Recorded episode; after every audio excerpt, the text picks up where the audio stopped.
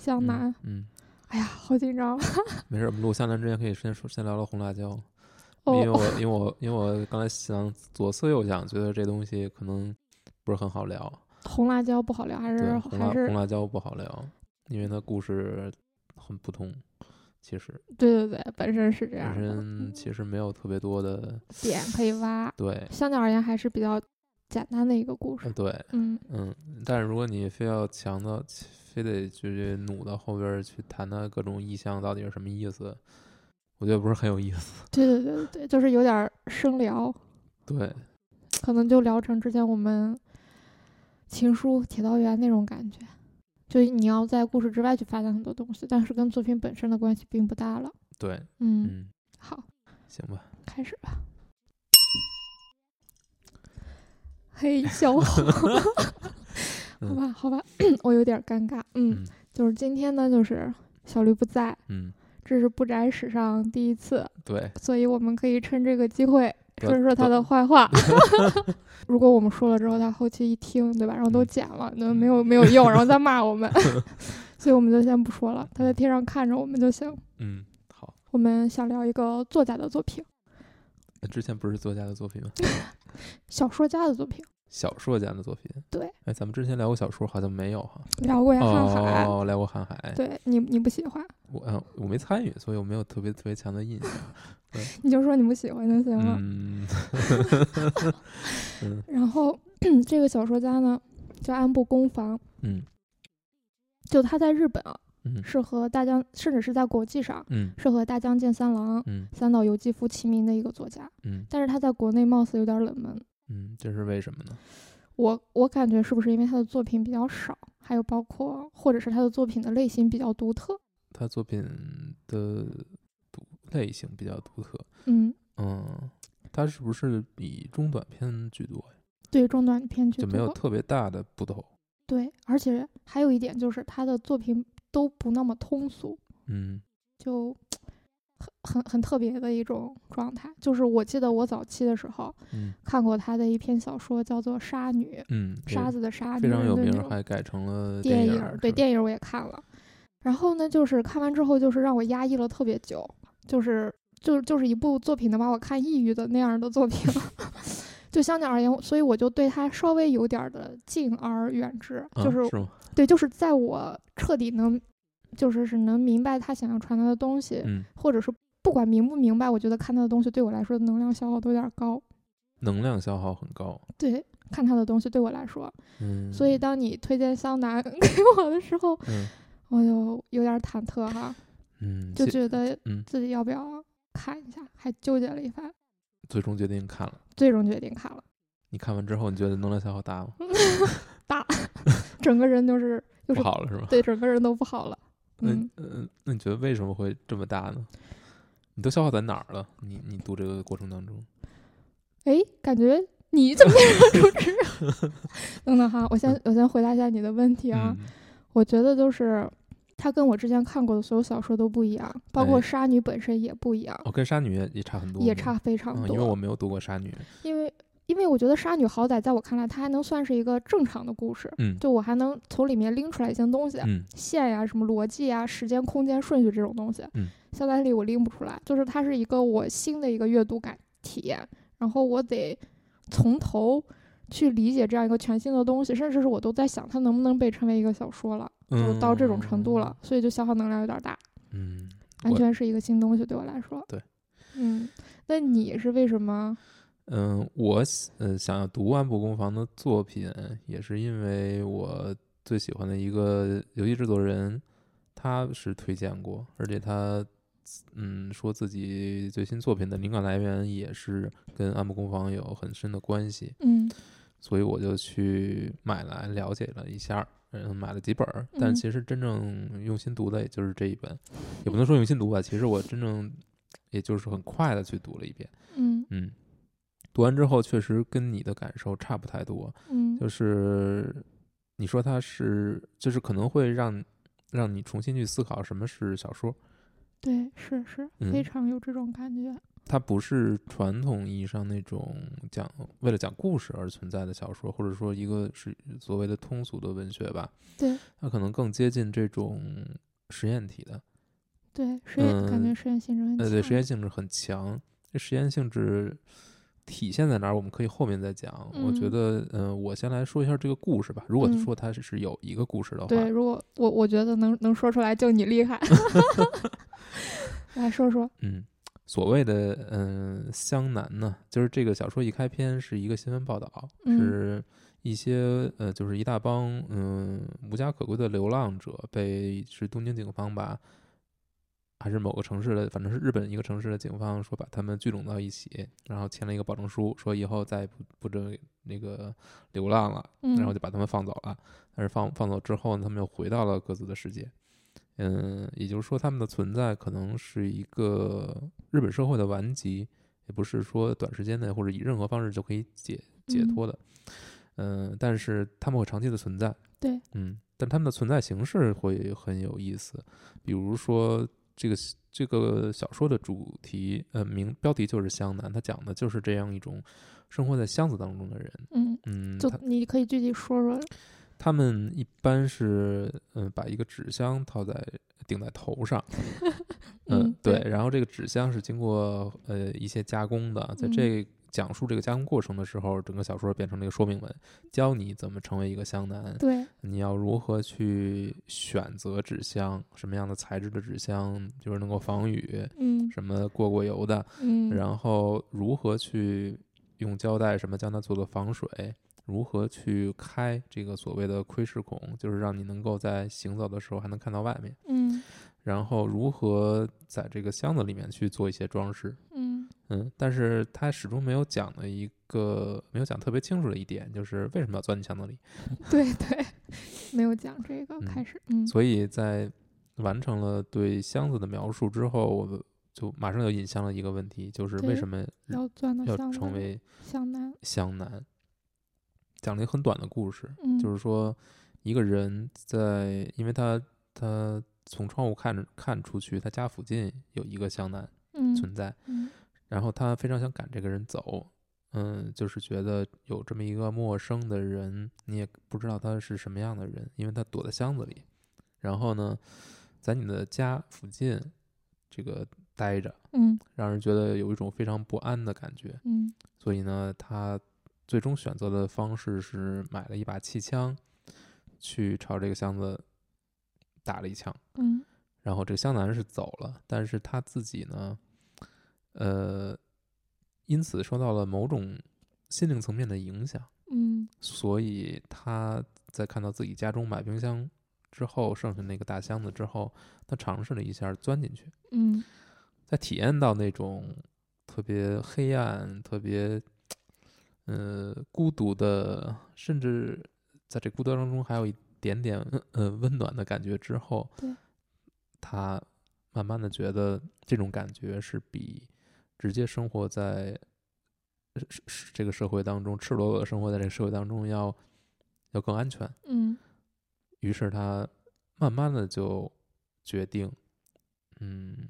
一次两次，最后他决定躲在这个箱子里不出来，离开了自己家，成了一个无家可归者。嗯，就顶着个箱子，对像是一个流浪的嗯，状态。这个故事到此呢，我们还对这个叙事者到底是谁比较清楚，嗯他就是那个打了一枪的人。对。但是随着故事不断的去推进，你会发现，嗯，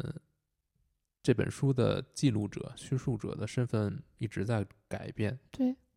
因为在因为在他成为了湘南之后，也经历了很多事情，比如说他就是他会跟一些人产生交集，呃，比如说嗯，他会遇到另一个湘南，嗯。呃，一开始呢，他以为那个人是自己的所谓的模仿者，嗯。呃，但是最后你会发现，你会发现这个故事越讲着讲着呢，视角突然切换到那个人，那个香南，那个香南，身上，嗯。然后在不停的跳，在两个香南的过程当中不停的跳，每个人呢都在以自己的视角讲述自己对所发生事情的理解，对。但是两个人理解可能是不一样的。对，唯一一以贯之的就是叙述者一直是香南，一个某一个湘南，呃，也就是说，嗯，你去看这个小说文本的时候，你会发现它的视角是统一的，对，但是视角虽然统一了，叙述者的身份却是支离破碎的。嗯，他在不停的切换视角，从不嗯同的角度讲同一个故事，每个人对这个故事的理解都是从主观出出发的。最后呢，你是无法从文本当中获得一个完整的故事的，因为每个人对于现实的理解都是不一样的。对，主要就是有 A、B、C 三、嗯三个人，嗯而且给我的感觉好像嗯。就是在，比如说在 A 他在讲述我的时候，比如嗯说我是湘南的时嗯候，他的感觉好像 B 是他故事里虚构的人物，对，但是在 B 写我我是湘南，我在讲我看到的事情的时候，好像 A 嗯和 C 也是他虚构的人物、c 会觉得 A 和 B 是他虚构的人物，就是你看到后面，你真的就是已经晕了。就晕，真的就晕了，就是嗯，就所以就能量消耗非常高。对嗯，如果你是一个想要从文本当中找出一个固定故事的一种理阅读的方式来说，几乎找不到。你就是很难找找到一个很清楚的故事的，因为每个人的在看这个角的描述这个角度故事的时候，他都有加入大量的自己的揣测。而且在我记忆中哈，嗯它除了这个，相当于我们还相当于拎出来了一个主线哈。嗯它除了这个大主线以外，它里面插了很多支离破碎的小故事。对。就比如说一个什么，一个叫肖肖邦，一个叫肖邦的人，然后去去结婚的路上，然后怎么着发生的一个事儿，嗯跟整个主线其实没有什么关系。唯一的相似点好像就是他爸爸套着一个箱子，一嗯最后一直躲在那个箱子里没有出来。嗯还有一个就是一个小男孩儿想要偷窥他偷窥一个钢琴女老嗯师上厕所，嗯，然后后面被那个钢琴女老师反偷窥 的这么一个嗯故事，就就是 这里面就这样穿插，而且有而且他没有任何的预警，不会说这是一个新的故事了，他就就顺其自然的给你写下来了，你要自己去拆，然后去去理解它。对，而且文本的呈现方式也非常多样，有的是从这种类似于日记的形式，嗯，或者说你可以理解成整本书就是一本你捡到的湘南的笔记，上面是各种人在上面写着自己的故事，嗯，呃，但是这个笔记本本身是属于湘南这个群体的，可以这么理解吗？就笔记本属于湘南，然后每个湘南都在上面记下了自己的对，但是对，但是很奇怪的就是为什么他们会在一个笔记本上记下这些东西？对，而且他还不停在强调这个这是我写的，因为你看笔记是一以贯之的，但是都不妨碍，也许是别的人抄了这个笔记，然后把它们统一了，就是他就会其实会刻意的去制造好多的困困惑给你。嗯，嗯，你哎当你当时看的时候理解了吗？就是梳理我一开始读完这个小说，嗯，其实感觉并不是很好，就嗯。是你的期待肯定是你在读小说的时候固有的期待，肯定是一个一以贯之的故事，它嗯。要表达一些东西。嗯。但你读这个小说的时候，你会意识到他并不想要通过讲述故事来表达东西，他是想要通过讲述故事的形式来表达自己的想一些对这个社会的认知。对，这个可能就体现在，我觉得首先最就是首先就体现在这个主角的不具名上。嗯嗯、主角是首先主角有很多个，嗯，不停的在切换。对，呃，即便把他们总结提炼出一个共有的特征，他们都是一个湘南，都是顶着箱子生活的，生活在自己的一个小世界里面，他也没有一个名字。对，没有名字。嗯嗯、而且故事的后半段，其实有一些人是出现了名字的，但是嗯这些名字都加了引号，就好像让你觉得这是一个真实的人物，还是只是说湘南在自己笔记里虚构出来的一个人物，这都嗯不知道。对，嗯嗯，我刚才之所以说他是想通过形式感来表述呢，就是按我们刚才的话说，嗯，这个故事到底想表达什么？我觉得要要想这个问题。对，你读完了之后，你能感觉到的是，我们每个人对于现实的理解都是非常片面的，嗯我们只能通过自己的感知，呃，我们的揣测来去理解这个世界。我们通过自己看到的只言片语，把这个世界梳理成某某一个故事，嗯，然后再通过这个故事去理解这个世界。嗯但是，因为我们的你看这个其中某一个人，某一个向南的视角，从他的视角来看，他对于现实的揣测是不停的在变化的，因为他得到的信息是非常有限的，所以他呃一会儿有这个理论，一会儿是那一个理论，嗯。就是比如说那个他在等这个一个女护士嗯。来给他来跟他碰头的时候，他的心里会闪出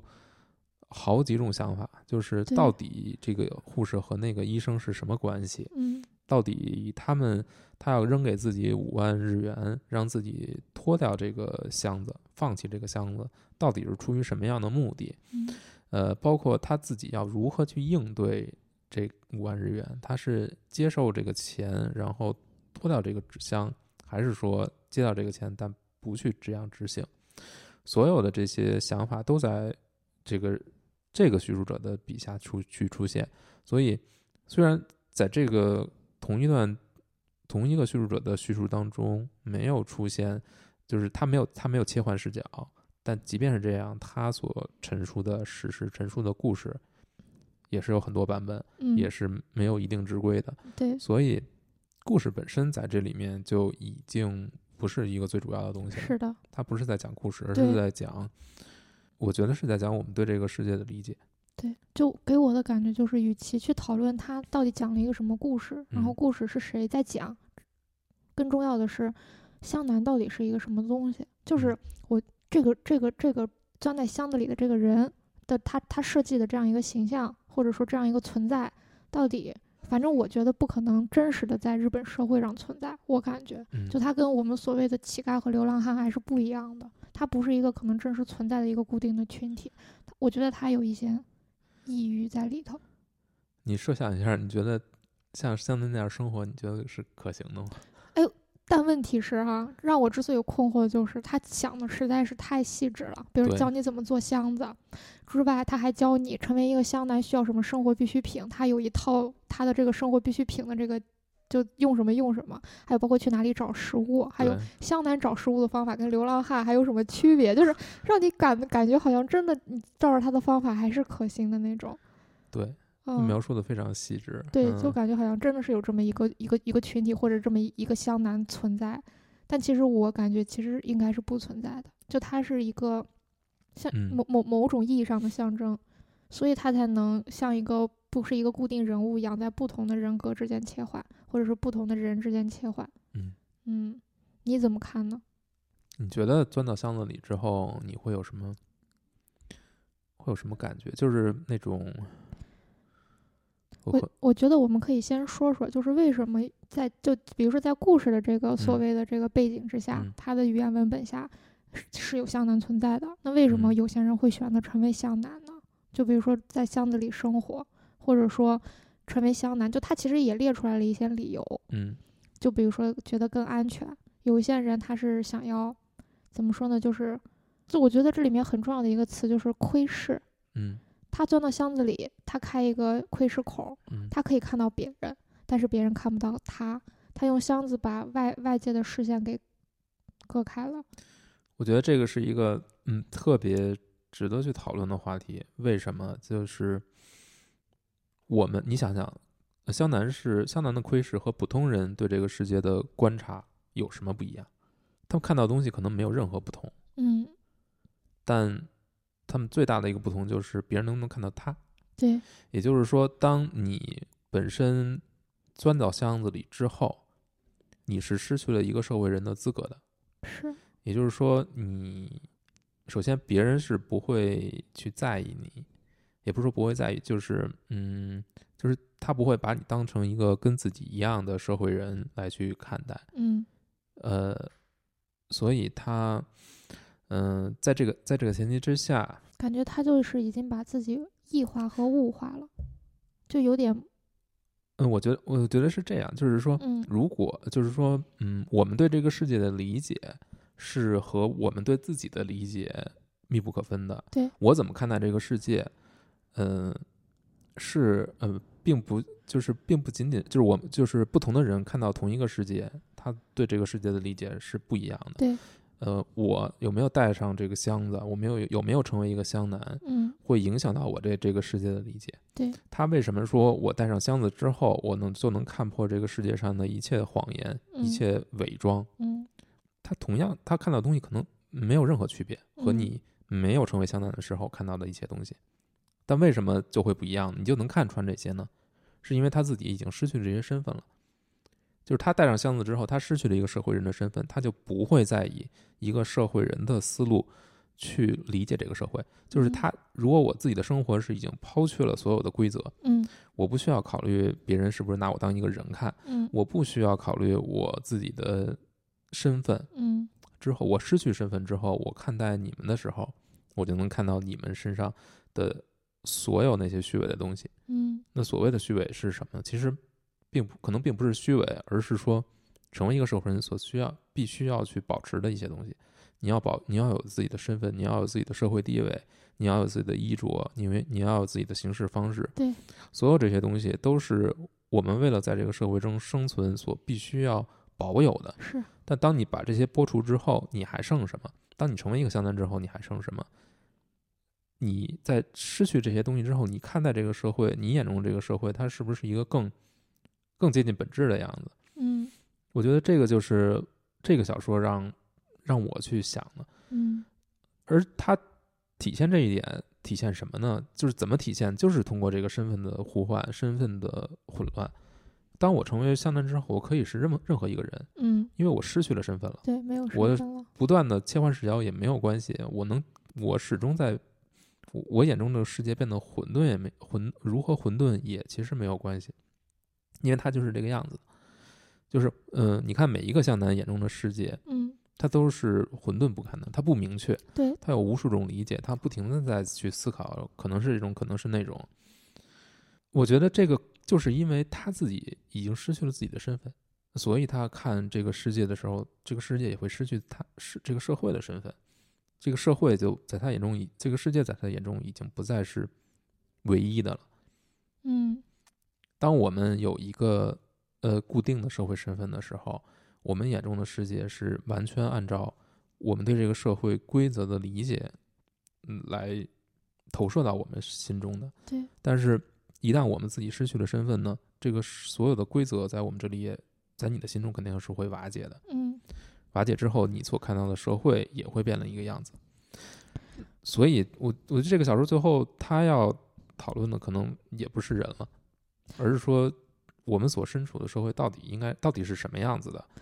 诶，我反倒跟你的想法是有点儿不一样的。嗯你刚才说的其实是一种外向型的，就是嗯当一个人他抛弃了自己身份的时候，他对这个世界的理解就是肯定是跟一个保有身份的人是完全不同的。然后我觉得这是一个点，我觉得嗯故事也讨，就是这个小说也讨论了嘛。嗯但是还有一个点，就是当一个人他彻底抛弃了自己的身份的时候，他就像你说的，他是他还剩下什么？那这些湘南，但是你能发现，其实每个湘南，当他在抛弃自己身份、瓦解了对这个社会的各种规则和认知的时候，他其实还是在纠结和痛苦的。就他并没有说像是我，像是解脱了，像是觉得好像我这样活着也很好，好像也没有到达某某种层面上我们觉得的真正的一种自由，或者说怎样，他还是处在一种纠结、挣扎和痛苦里。在我看来，嗯就是说，可能就是说，他虽然抛弃身份了，但是他还有一些东西是抛不掉的，或者说，他他抛掉了一切，他留下来的那个东西依旧是让他痛苦和挣扎的。他，我觉得这个故事他其实也以后一一一些部分也在讨论这些，就是内向性的一种。你刚才讨论是外向性的吗？你觉得内向性的有吗？我觉得，嗯，有，嗯嗯，就两点吧，嗯就是嗯，可能贯穿这个作品的，一个就是肉体层面的，嗯另一个就是欲望层面的。嗯肉体层面就呃说白了就是你的身体本身，嗯在这个在这个小说里面，文本层面你能看到很多关于身体的描写，嗯，就是你主，比如主角会受伤，对，比如主角会因为在这个里面生活而会发生各种各样的变化，比如说他在夏天的时候，他要如何去，呃，就是因为夏天对于香奈来说是最难过的，因为非常热，嗯然后他又没有地方去洗澡，嗯他可能一年呃或者几年都都不会去洗澡。对，三年不洗澡 你做不到一天不洗都不行。嗯，你很爱干净。嗯嗯嗯，对，所以他要如何去就是面对这种生活？嗯嗯，这个是身体层面的，包括他会受伤，包括还有就是所谓的死亡，这个嗯是在呃故事当中一次一次出现的。这个是我觉得就是呃跟自己的生命。跟你的跟你的肉体是有关系的对，这是一个在里面反复出现的元素。是另一个就是所谓的欲望，你能看到其中有大量的篇幅是在描写湘南对于这个所谓的小护士吧，对，还有他和呃整个这个家庭关系之间，就是因为其中一个湘南是冒名顶替了一位军医嘛，嗯他顶替军医，呃，然后顶替了那个人的身份，嗯，然后他一开始应该是跟那个军医的妻子是一起生活，对，那后来呢，他又呃等于接收了一个小护士，小护士，这个小护士也是一个没有身份的人，对，没有身份。嗯，然后他们两个人一后来一起一起搭伴儿来组建这个诊所，在这嗯。儿工作，但是他们两个人身份其实都是伪造的，嗯，就是他呃医生不是医生，护士不是护士，对，嗯，但是这个护士在这个故事里面就变得就起了一个非常强的一个穿针引线的作用，嗯，把好几个湘南串在了一起。串在了一起，但嗯所有人所有的湘南跟他并没有真正意义上的呃肉体关系，没有吗？呃，不知道，没有写。其实没其实没有去写，对对，就是他在写的并不是呃所谓肉体层面的感觉是一个欲望的投射对象。对就他就变成了一个非嗯常嗯、永远是被窥视的一个对象。对，通过不同的湘南，从不同的箱子里面去看这个人，嗯，对于他湘南们肯定是有这种欲望的，嗯，但是他的欲望又不是那种直接的，对它只是一种看，只是一种看的欲望。对，呃，这个和就是说刚才这个所谓的你说是生命也好，是死亡也好，是肉体也好，我觉得这两点是对于相当来说非常重要的。嗯，也就是说，剥去其他一切之后，对对于相当来说，他仍然？剩下的这两点是他仍然剩下，他依然有欲望，就相当于他还是一个人，呃，他依然有生命，对他还是一个，也不能说是人，就但他还是有一个生命体。他是一个生命体他作为一个生命体，他的这些东西就是无法存在，物理层面无法剥除的。啊，对，但而且因为无法剥除这些，所以他会很痛苦。我我想到的就是关于就是就是所谓精神层面上的播出哈，我觉得他们都播的差不多了。包括你记得其中一个湘南说，我是一个特别爱听，他是一个新闻中毒者，他嗯特别爱听新闻，但是后面他连他的收音机都扔掉了，就相当于他甚至是觉得这是一件特别伟大的事情。嗯，对，就当一个人，你就想，其实我们保有身份的人，其实扔不掉的东西更多，然后 在乎的、想要抓紧的东西，就是其实你想想，你能系数有好多啊，比如小红，你就收不到自己的游戏，嗯，小红不能装到箱子里去，对吧？然后你觉得你还要怎样怎样怎样，但是他就觉得他他什么都可以扔掉，但是就像刚才我们聊到的，就是一个就是他肉体本身的东西，还有一个就是他的欲望，这个是他想扔也扔不掉的。嗯，可以这么理解，就是，就是，也就是说，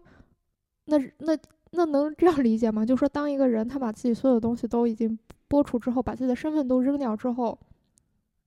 他就只剩下这些了吗？他就只剩下自己的肉体和欲望了吗？嗯嗯，我觉得可以这么说，就是嗯你要反过来看，到底是嗯什么组成了一个人？嗯就是你为什么是你自己？嗯你为什么不是别人？嗯你的肉体、你的欲望这些东西，它是非常共通的，是所有人都会有的。嗯，但是每个人的肉体和每个人的欲望都是属于他自己的，除此之外的一切，它都是共有的。不管你所，就是你身上的一切，我们可以认为代表你身份的东西，嗯它反而是共有的。我们通过，比如说我喜欢游戏，嗯，我给自己贴上玩家这个这么一个标签儿，嗯这个标签是与别人共有的。嗯如是嗯游戏将我们变成了同一类人，让我拥有了玩家这个身份。嗯我是共和党还是民主党？是因为我和这些人持有相同的理念，嗯我我加入了他们这个党派，然后我成为其中的一员，我拥有这个身份。我是中产阶级，是因为我可能有车有房，然后我会呃达成了这个层级的要求，我会进入这个阶级。嗯我是无产阶级呢，就是我什么都没有，我会成为这样。就是所有的这种身份都是和，都是它都是一种一种共性，就是我们在和别别人谋得谋求某种共同共同点的时候，我们才能拥有一种身份。无数种身份叠加到一起，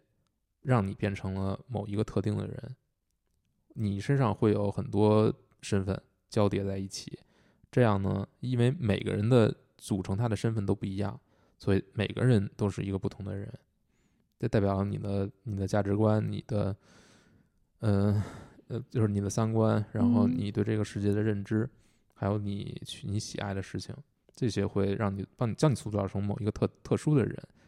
也就是说，我们之所以成为自己，是因为我们我们的身份无数个身份交叠到一起之后，变成了一个特殊的人。嗯，但是每一个身份都是和在和别人谋求共同点的过程当中成立的。嗯如果没有游戏的话，不会存在玩不会存在玩家这个身份；嗯如果没有电影的话，也不会存在影迷这个身份。嗯但是肉体和欲望就不一样了，嗯，为什么呢？因为它是属于你自己的，你的肉体是你的肉体，你的欲望是你的欲望，对，无法跟别人共享。它是无法共享的，但它又是每个人都有的。哎，所以这这两个是完嗯全嗯嗯，反过来的。你可能常常理上你会觉得肉体和欲望所有人都有啊，他们都是嗯一样的。是会这样想，肯定会这样想。但每个人的每个人的就先先不说肉体，每个人都是不一样，有各种各样的基因，各种各样的特征，每个人的欲望也是如此。哎，那那是这样，我突然想到两个点哈，嗯一个点就是。我们之前不是扯了一大堆身份嘛？嗯有一本很有名的小说就叫《身份》，嗯 对吧？还有一本还有一本书很好，叫做《身份的焦虑》。对，我就我就先说那本很有名的小说，嗯叫《身身份》那本小说。嗯，谁写的？嗯你最爱的作家，但也不一定是你最已经不是哦，已经不是了哈。嗯米兰昆德拉，嗯嗯，就是到时候我们也可以聊下这本书啊。嗯它其中有一点就是让我印象很深刻，他当时讲到了就是你所说的肉体和欲望的这个东西，嗯他就说为什么这些东西是我们的隐私？他说啊，他为什么肉体和欲望是我们的隐私，就是因为这个东西是谁都有的，就是说它太普通了，它被展现出来之后，就是让人觉得非常的好笑与可耻的，而所以我们就去展现那些就是不同的地方，就那件东西其实才就是是不能算是隐私，但是就是是真正的隐私，并不是说因为它不同，它有个性，而是因为它是每个人都有的，所以它才是隐私。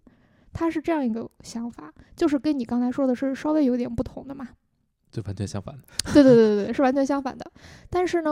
所以所以就是说我我想要聊的就是说，嗯，就不一定是库库德拉的观点哈，但问题就是说，为什么肉体和但是你看肉体和欲望的确是我们的隐私，就嗯先不管它是不是真的是每个人共有的，还是说虽然大家都有，但是每个人不能共享，嗯，就是完全不同的。嗯但它不管是哪种观点，它都被我们归为了隐私。我想一下如何接这句话。嗯，你想想，我觉得咱们嗯，我就岔开说吧。我觉得咱们聊的有点儿，有点儿有点儿太硬，就是两个文学专业的人在 掉书袋的感觉。嗯，有点太硬了是吗？不是不 是，就是就是，我觉得这个可能这这期可能会听起来会很累，嗯，就是就是理解他到底咱咱俩到底在说什么。那我们聊点聊点不软的，不是不是，先先把这个问题 先说完啊。先解决了。嗯。我刚才嗯说了半天，说这个每个人的肉体和欲望都都是不同的，嗯。可能说不同，嗯会嗯会不太不是特别准确，嗯。嗯，应该应该说这个更更多的意义上是说它是不能共它是不能共享的，对，不能。共享。就是，它是你和别人区别开的一个，最本质的东西。它不是就是你无法你是无法选择的，嗯，就是它就是无法跟别人去共享的。你的嗯。肉体就是属于你自己的，你能就是它是什么样子，只有你自己最清楚。然后你的欲望嗯。也是一个非常非常非常非常私人的，非常嗯。非常隐蔽的东西，就是基本上是不会去让任何别人去知道的。这个东西就是它非常细微，然后它稍纵即逝，但是就像小说中里面两个湘南同时在看着在和一个和那个小护士在房间里的时候，嗯一个一个向南已经脱掉了箱子，嗯另一个呢是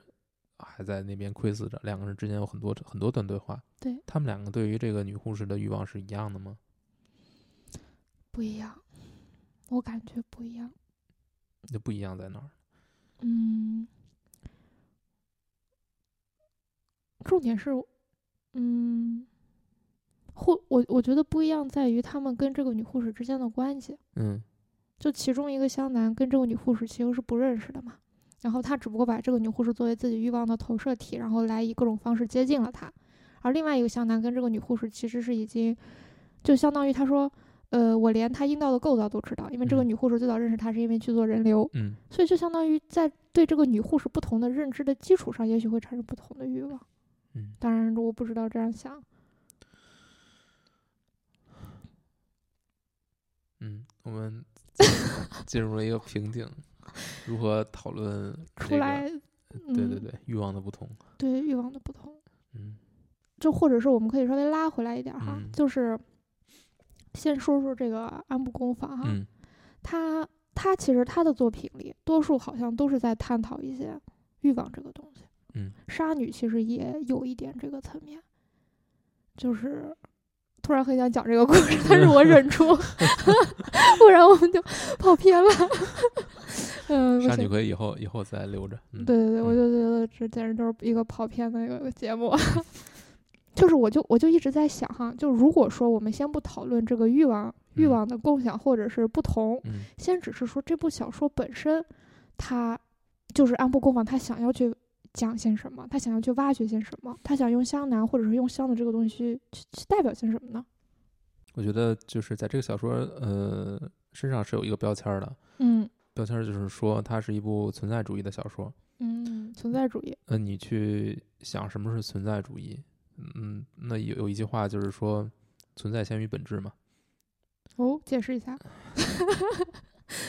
嗯，就是在你拥有一个本质的前提之下，你已经存在了。啊，你可以去从小孩儿去理解，嗯就是在你拥有自我之前，你已经存在于这个世界上了。嗯但你在你可能在你记事之前，两岁半或者三岁之前，你对这个世界是没有任何认知的，你的自我是不存在的，几乎是。嗯呃，就是这个看评断标准啊。嗯，但我认为，在你没有记忆之前，没有自我意识你，是没有自我意识的。嗯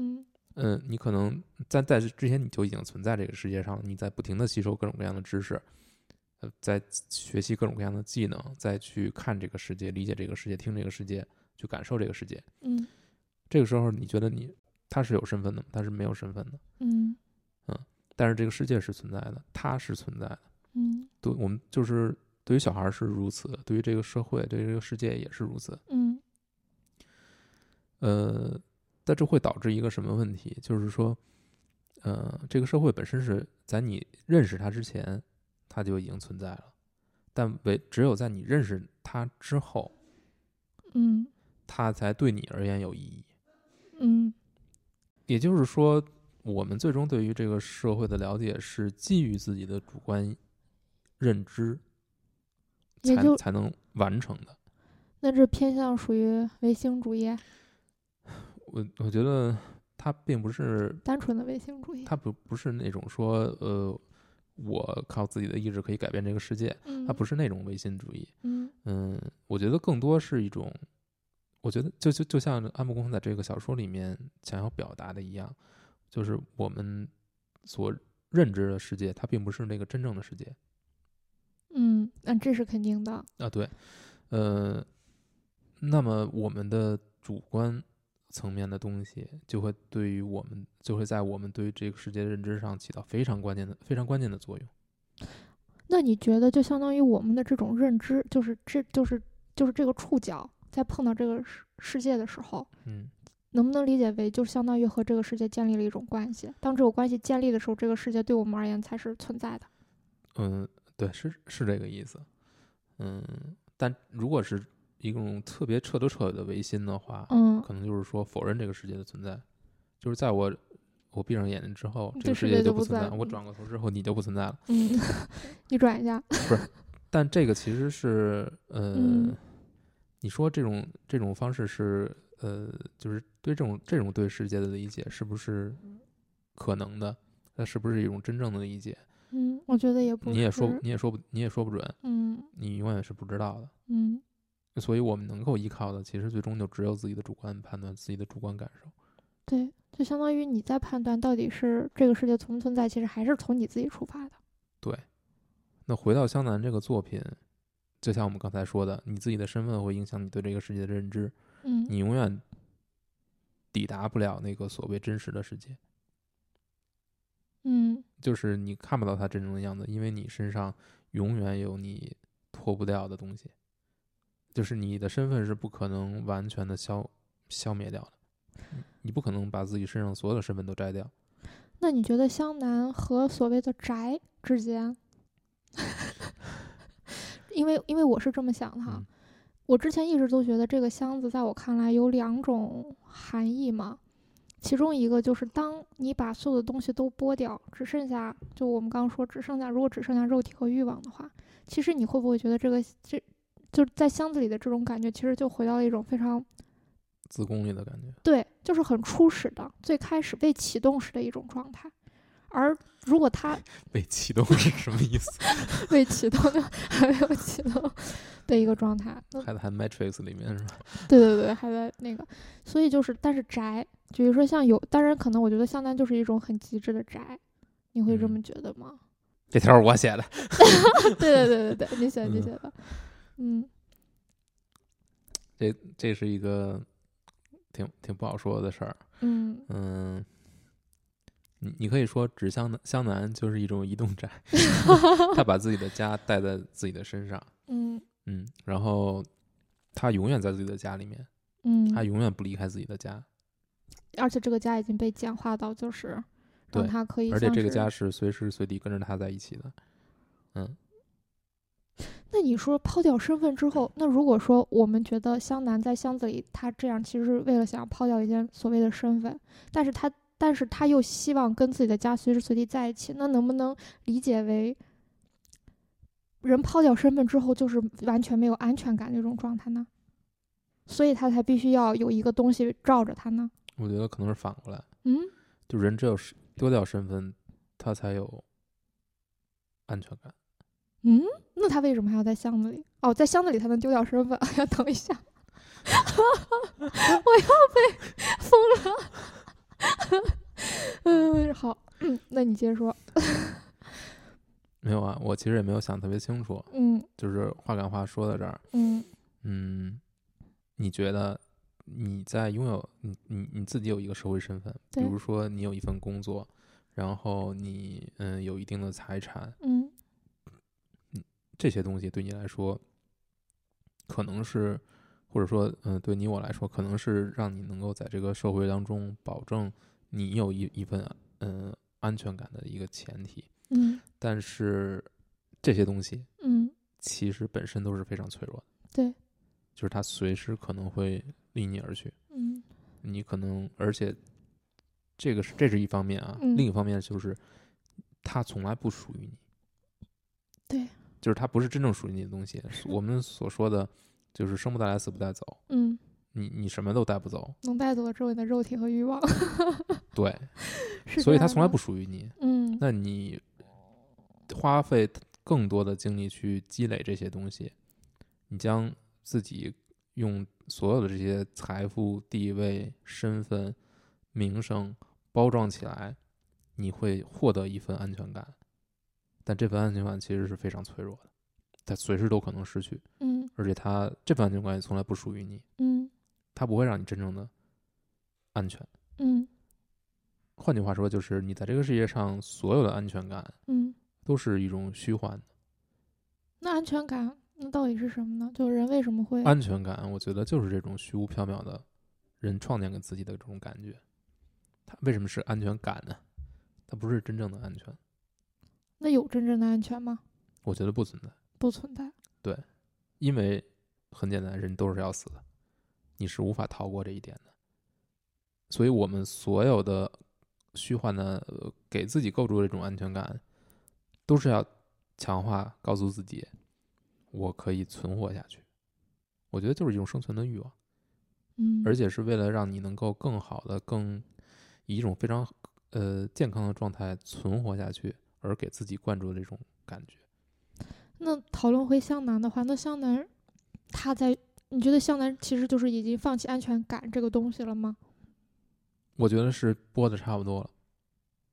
播的差不多了。，对，你想他，嗯，他会放到自己的身，首先他会放弃到身份，嗯放弃到自己的财产，嗯他会将所有跟自己带不走的东西，他基本都没要，都都已经丢下了，对，他都不要了，他唯一留下的就是一个箱子，和箱子里面的可能一点点生活的必备品，而这个箱子本身对他来说也是一个随时可以换掉的，他身上的所有的东西都不存在唯一性，而且已经降到轻资产，降到了最低。嗯 这样的话，你其实为什么我我会说他是反而会更有安全感呢？嗯，就是因为你不你你所你不依赖这些东西了，就是你对所有你身边的所有的一切都没有任何的依靠，你唯一存唯一拥有的东西就是你不可被替代的东西。那这样说来，向那你那能理解为向南就相当于他并不在乎自己存不存在，他也不在乎自己活着还是死去吗？还是说他也在乎的？我觉得这个小说没有从湘南，他不是在从湘南的角度来讲这个事儿，对，他可能讲的就是就是存在就这种状态。就什么是存在嘛？就是，嗯、你在这个世界上存活着，嗯你拥有的到底是什么？我觉得他讲的就是存在本身，就是你看这个小说里面所有的主角，不管是配角什么的，嗯，他没有一个真正的所所谓的目标，对，没有目标，他没没有任何的所谓的宏大叙事，也没有方向，他也没有方向，他就是存活着，然后 在着。呃，对对，它存在着，然后它在这个社会上，在这个世界里面去从一个地方到另一个地方，它也没有什么东西去驱动着它。嗯，这个所以这个故事也就没有，当然没有一个逻辑了。对，那所有的东西都是，嗯，它没有那那一层那一层故事在内，也就是说，他把所有故事所必须要有的这个讲述一个故事所必须的起承转合，时间空间都呃，所有东西都给弄得碎片化，然后都不可信，最终还原出来的这种状态，就是存在。就是你播出身份之后的存在，就是可能是更接近现实的一种存在。就是我在这个你你在这个小说里读读这个小说的过程当中所感受到的所有的不可理解，所有的所有的疑惑，所有的不解，嗯，所有的没着没落的这种感觉，漫无目的的，嗯没头苍蝇一样，你不知道他要表达什么，你不知道这个小说到底是在说什么，你。不知道每个人都想，每个人都是谁，这个可能就是更真这这个世界更真实的一种状态。你觉得是更真实吗？我讲一个感受啊，嗯。你想一下，就是如果你坐地铁的话，嗯。你去看着身边的人，你可能大多数时候我可能都是干自己的事，我可能、嗯、拿出手机，我可能我一般会呃戴上耳机，我可能玩玩游戏。嗯。如果你哪天你你你你已经习惯这样了，就在自己的世界当中，哪天你突然你忘带耳机了，你忘带游戏机了对，你手机没电了，嗯你在这个地铁里待着，在车厢里待着，你会感的，你就会感感就会接收接收到无数的信息，就是身边人的说话声，这个列车的震动声，然后这个车厢里面的装饰，每个人的衣服是什么样子的，他们表情是什么样的，脸是什么样子的，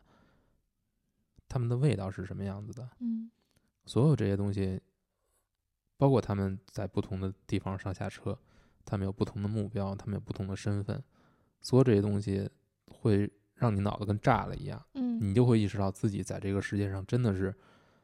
就是沧海一粟的感觉。对，然后这个世界是一个无你无法去理解的世界，就是它已经复杂到了反正超过你的认知，超过你的认知极限，你不可能把它理理解彻彻底的的理解了。对，你不能用某一个叙事把它包裹在里面。包裹不下来。呃，对。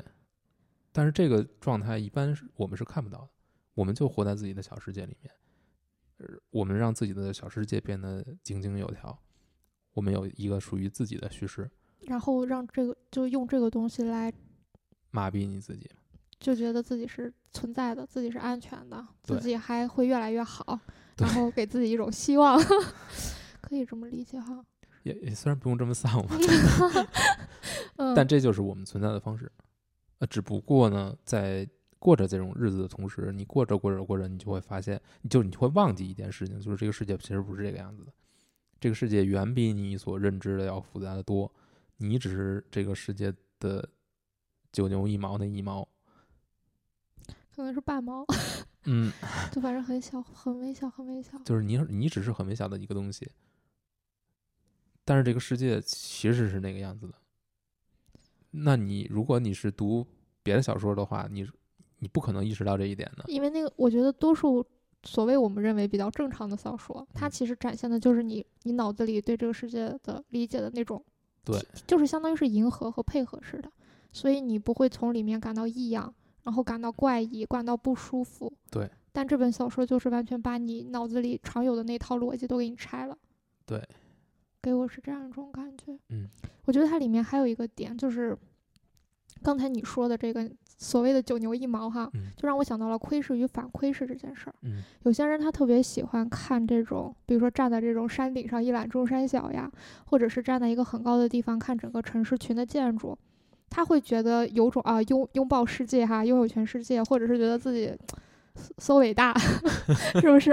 哦，人人肯定会有这种感觉哈，或者有些人他会追求这个东西，还有包括所谓的去得到更多的钱，然后得到更多的地位、权利等等，其实都是让自己觉得好像就所谓一种膨胀感哈。但是其实，在你膨胀的时候，在别人看来，你也就是被俯视的那一个窗口里的一个小小点儿，或者是你也就是在别人的俯视或别人的窥视之下的那么一个，就是大家好像就是相互对照而存在的，嗯是这样一种感觉。就但是多数因为我们比较自我中心嘛，就是你会觉得你你你在俯视这个城市，然后你就会觉得你是一个巨大的状态，但其实，在别的人别的人在俯视你的时候，你也只是他的，只是他俯视的一个对象，或者说只是他窥视的一个对象，就很像这里面，比如说他们之间的这种所谓的一种打引号的权力之间的这种竞争，就比如说在 A 的技术中。B 和 C 就是他虚构出来的人物，在嗯 B 的技术中，C、A 和 C 就是他虚构出来的人物。其实我们就相当是在一种互为印证的一种，而且就呃是、或者你可以这么理解，就是说每一个人的存存在，呃，所谓的存在，你在嗯，这个世界上存在，你有一个身份，对，所有的身份都是在像我刚才说的，在和别人找共同点的过程当中出现的。嗯另外就是说，你之所以存在，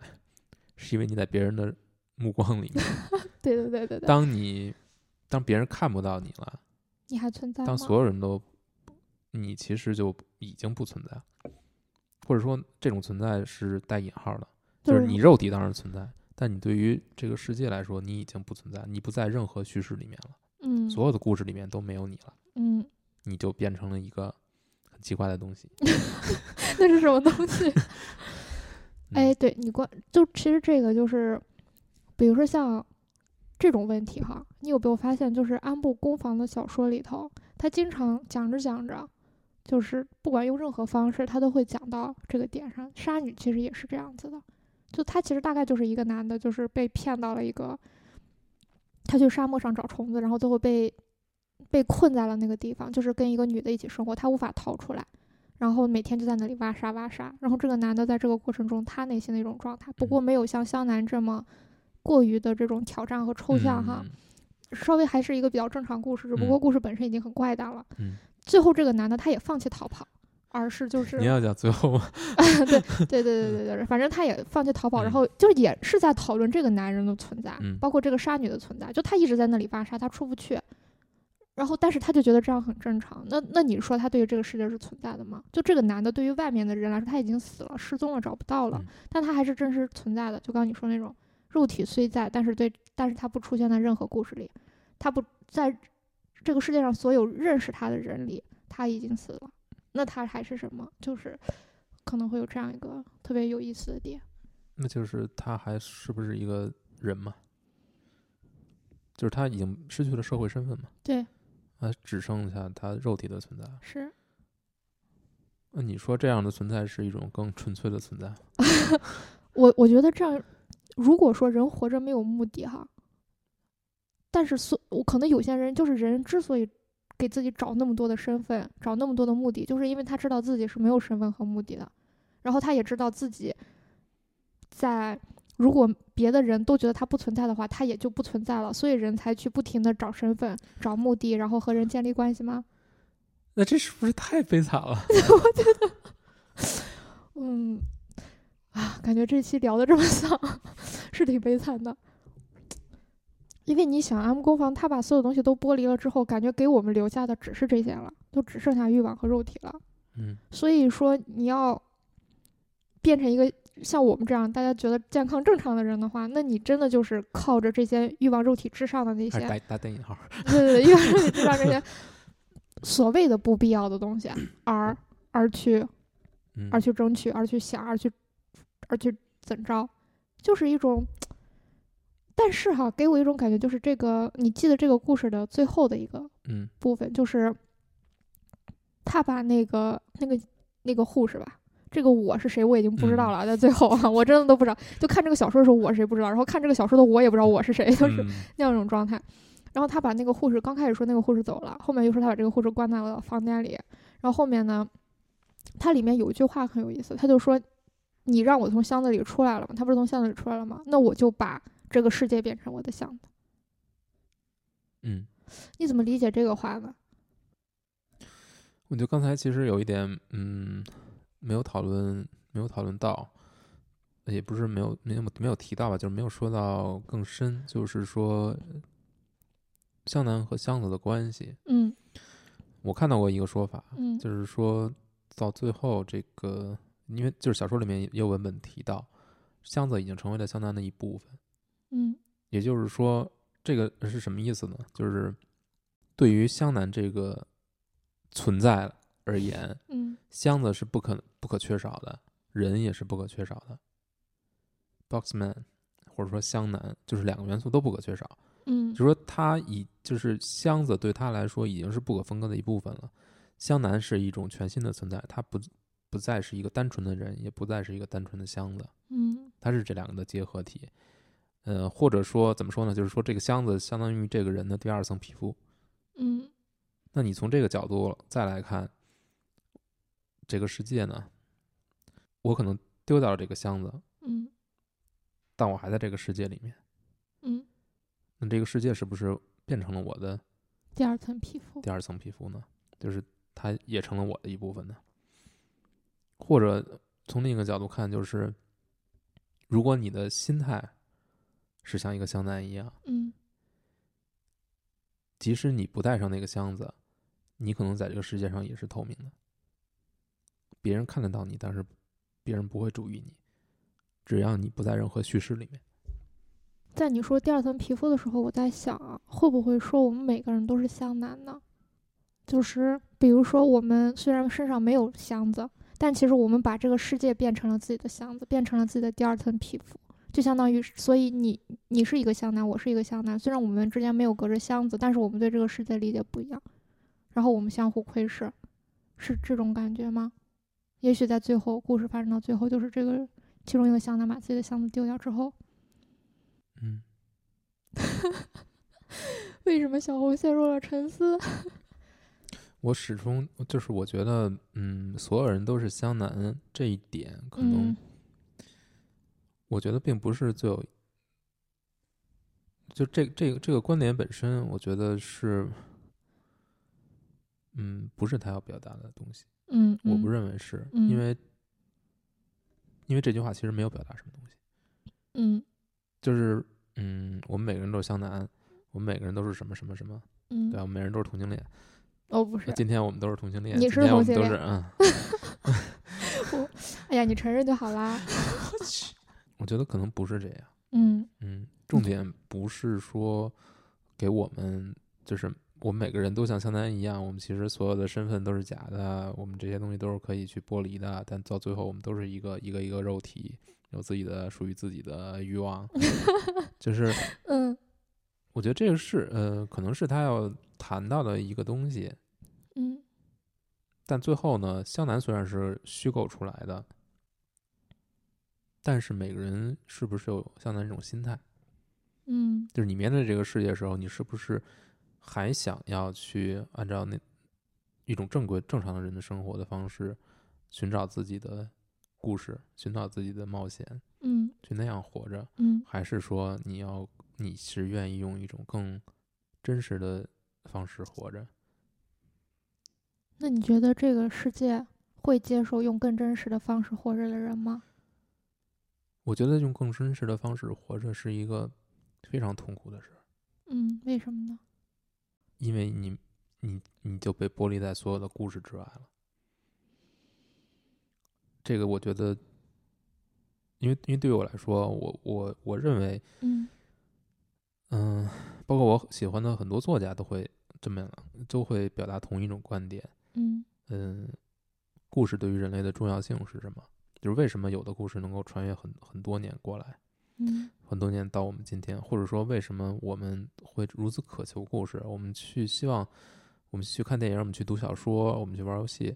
很大程度上都是为了那个故事。我们需要一个用一个接一个不停就不断的故事，来让自己去获得什么，嗯，获得一种对世这个世界的理解。呃，嗯我们对这个世界的理解也是基于故事的，嗯但并不是一定是一个具体的故事，但一定是某一种叙事，嗯让这个世界有逻辑，让这让我们能够理解这个世界。也就是说，我们对世界理解是建基于故事上的。嗯但如果你再去想一下这个这件事儿，你就觉得非常恐怖，就是我们对这个世界的理解全是假的，全是我们为了能够理解它，把它变成了故事。也就是说，你对这个世界的理解都是非常主观、非常偏颇的，而且每个人对现实世界的解读都是不一样的。嗯因为我们眼中的我们编的故事的版本是完全不一样的，就像湘南这个小说里面似的，一个故事有无数种版本，从不同的视角，就不同的视角来看它，同一个事件，嗯可能事实都是一样的。嗯那也就是说，现实是多么不真实的一个东西。那湘南可能他在做的就是用最直接的，呃，不加任何滤镜的方式去看，去做出揣测，然后他也能知道自己的揣测是不可靠的。但如果你在这种前提之下，你去接受这种不可靠，去所谓的拥抱这种不可靠，我觉得是一个非常可怕的事情，不是所有人都能够都能够接受的，因为这会把你所有那点，就是你你为自己打造的那种虚幻的安全感，全都给摧毁掉。你没有任何可以依靠的东西，你对这个世界的理解是很大程度上是基于故事的嘛？嗯，那也就是说，这个世界对你来说将变得不可琢磨，不可理解，嗯一切都将陷陷入混乱。嗯，我觉得说轻点可能就是疯了，但是但是他在讲的就是这样一种可能性。对那你说，比如说，就作为人类，他他在这个世界上，是不是只能依托于这种方式，才能让自己不疯的活活下去、存在下去？就没有一种，就就是起码在湘南，就湘南这个故事所讲的这种可能性，其实是无法无法操作的，或者说，作者只是想让我们意识到有这种可能性而已。嗯，我觉得去揣测作者到底是什么想法，可能也不是很有意义的一件事情。但是嗯你能看到是什么呢？嗯我觉得，我觉得有一点可以确定，嗯就是如果一个人决定这么样去生活的话，嗯，他就首先是他会变得不可理解，就这个人会变得不可理解。嗯同时他会，我不知道从自从如果我是那个人，我会是什么样的感受。但如果我看到一个类似这样的人，就如果某一个人是以这种方式来生活的，他不进入任何的叙事，不进入任何的语境，他他就是面对这样一种最最可能最真实的一种生活。我觉得他就他就是他就会不再是一个个体了，他只能成为一个，嗯，就他不再是一个人类个体，你无法用这种方式去看他了，已经，嗯，就像香南一样。嗯你觉得他是不可能存在的，但是他就是存在，但是他存在跟你没有任何关系，他跟这个社会没有任何关系，它不再是一个个体，不再是一个个体的意意味是是什么呢？就是它会融融到，它会失去面目，它会成为某一个集体、某一类人的，或者说一个某一个概念的一部分，嗯就是它不再是一个个体了。，OK，嗯，就说一下安部公房这个人吧，最后嗯，好，嗯 反正我觉得他很神秘。对，这是一个很有意思的人，就是嗯他不光是一个呃作家，嗯。他还有还有好多奇怪的职职职业也不是职业吧，就是嗯他还是发明家，诶，他发明啥？发明了一种，还获得一种专利，好像是跟那个什么驾跟反正跟汽车有关的，哦，嗯，对，这么妙，嗯哦，，然后这个人是应该是写作过程当中吧，就是突发的脑溢血，哦，嗯，然后去世了，嗯，但是他反正这部小说是他什么时候写的？就还还是算中期吧，嗯。嗯，不是特早，也不是特别晚，嗯，应该是建立起自己风格之后的呃一种写作方法。嗯。但。我嗯、这个人呢，大家可以去查一查资料，嗯，但是其实 大家是谁？对大家是谁，嗯，你也可你可以去查一查，嗯。但是嗯，其实资料是能显示出来的东西并不是很多，你能知道的就是他差一点拿了诺贝尔文学奖。哦，我记得大江健三郎好像说过，说拿奖的应该是他，而不是我。那你觉得安布是一个值得拿奖的作家吗？我觉得，因为我读的作品基本上目前就只就有这一部。嗯，那你觉得从这一部看呢？你从你从严肃文学的角度来看，我嗯觉得真的是值得让你咀嚼良久。嗯嗯，就是它肯定不是一个愉悦的体验，对，绝对不是你 让你特别感动，让你嗯特别舒畅或者什么的，绝对不是那种。也不是什么审美体验。也没有，嗯，对，但是就是非常直接，而且很震撼。就就如果你意识到了一些东西之后，会感到非常震撼，就是属于那种越想越后怕的东西，一种新的东西。越想越后怕。嗯就是你你会发现他在讲述的，就是他他他就挖的很深，可能是你非常潜意识层面的一种恐惧，一种对失去身份的这种恐惧，还有你把你非常薄弱的、非常脆弱的那种安全感全都戳穿了。